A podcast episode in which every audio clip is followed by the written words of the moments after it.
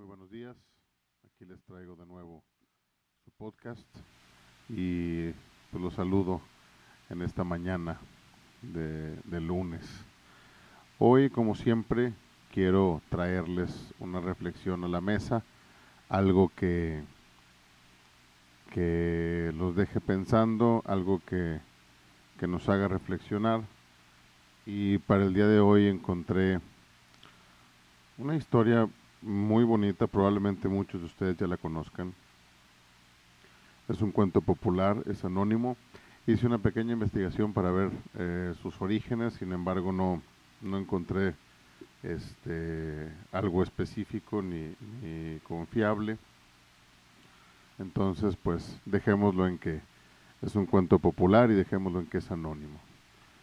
Eh, esta es la historia que se llama El Anillo del Rey y se las comparto. Yo creo que, que se las voy a leer y vamos a, dejar así como, como película de final abierto, en el sentido de que me voy a reservar el comentario para, para otro podcast y hoy los dejo únicamente con, con la historia. Este, la historia dice así. Una vez, un rey de un país no muy lejano, reunió a los sabios de su corte y les dijo, he mandado hacer un precioso anillo con un diamante, con uno de los mejores orfebres de la zona. Quiero guardar, oculto dentro del anillo, algunas palabras que puedan ayudarme en los momentos difíciles, un mensaje al que yo pueda acudir en momentos de desesperación total. Me gustaría que ese mensaje ayude en el futuro a mis herederos y a los hijos de mis herederos. Tiene que ser pequeño, de tal forma que quepa debajo del diamante de mi anillo. Todos aquellos que escucharon los deseos del rey eran grandes sabios, eruditos, que podían haber escrito grandes tratados, pero pensar un mensaje que contuviera dos o tres palabras y que cupiera debajo de un diamante de un anillo, muy difícil. Igualmente pensaron y buscaron en sus libros de filosofía por muchas horas, sin encontrar nada en que ajustara a los deseos del poderoso rey. El rey tenía muy próximo a él un sirviente muy querido. Este hombre que había sido también sirviente de su padre y había cuidado de él cuando su madre había muerto era tratado como la familia y gozaba del respeto de todos. El rey, por esos motivos, también lo consultó, y éste le dijo, no soy un sabio, ni un erudito, ni un académico, pero conozco el mensaje. ¿Cómo lo sabes? preguntó el rey. Durante mi larga vida en palacio me he encontrado con todo tipo de gente y en una oportunidad me encontré con un maestro. Era un invitado de tu padre y yo estuve a su servicio. Cuando nos dejó, yo lo acompañé hasta la puerta para despedirlo y como gesto de agradecimiento me dio este mensaje. En ese momento el anciano escribió en un diminuto papel el mencionado mensaje. Lo dobló y se lo entregó al rey. Pero no lo leas, dijo manténlo guardado en el anillo.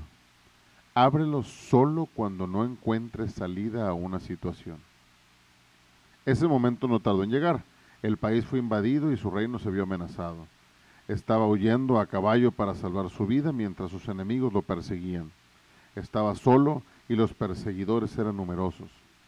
En un momento llegó a un lugar donde el camino se acababa y frente a él había un precipicio y un profundo valle caer por él sería fatal. No podía volver atrás, porque el enemigo le cerraba el camino. Podía escuchar el tote de los caballos, las voces, la proximidad del enemigo. Fue entonces cuando recordó lo del anillo. Sacó el papel, lo abrió y allí encontró un pequeño mensaje tremendamente valioso para el momento.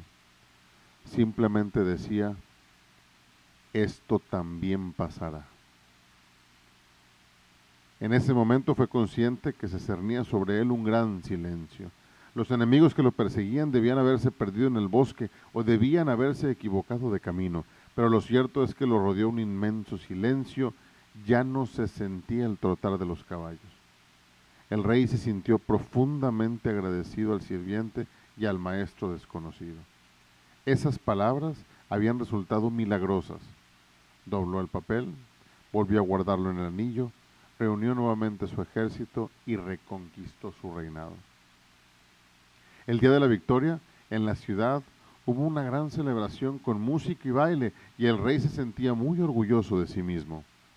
En ese momento, nuevamente el anciano estaba a su lado y le dijo, Apreciado rey, ha llegado el momento de que leas nuevamente el mensaje del anillo.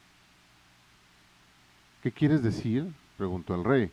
Ahora estoy viviendo una satisfacción eh, gigante, una situación de euforia y alegría. Las personas celebran mi retorno. Hemos vencido al enemigo. Escucha, dijo el anciano.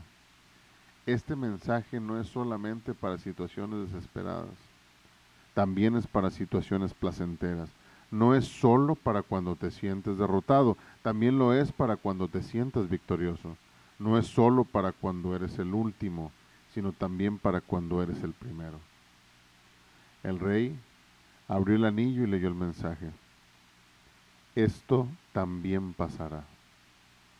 Y nuevamente sintió la misma paz, el mismo silencio en medio de la muchedumbre que celebraba y bailaba, pero el orgullo, el ego, había desaparecido. El rey pudo terminar de comprender el mensaje. Lo malo era transitorio como lo bueno. Entonces el anciano le dijo, recuerda que todo pasa, ningún acontecimiento ni ninguna emoción son permanentes, como el día y la noche. Hay momentos de alegría y momentos de tristeza. Acéptalos como parte de la dualidad de la naturaleza porque son la naturaleza misma de las cosas. Esto también pasará.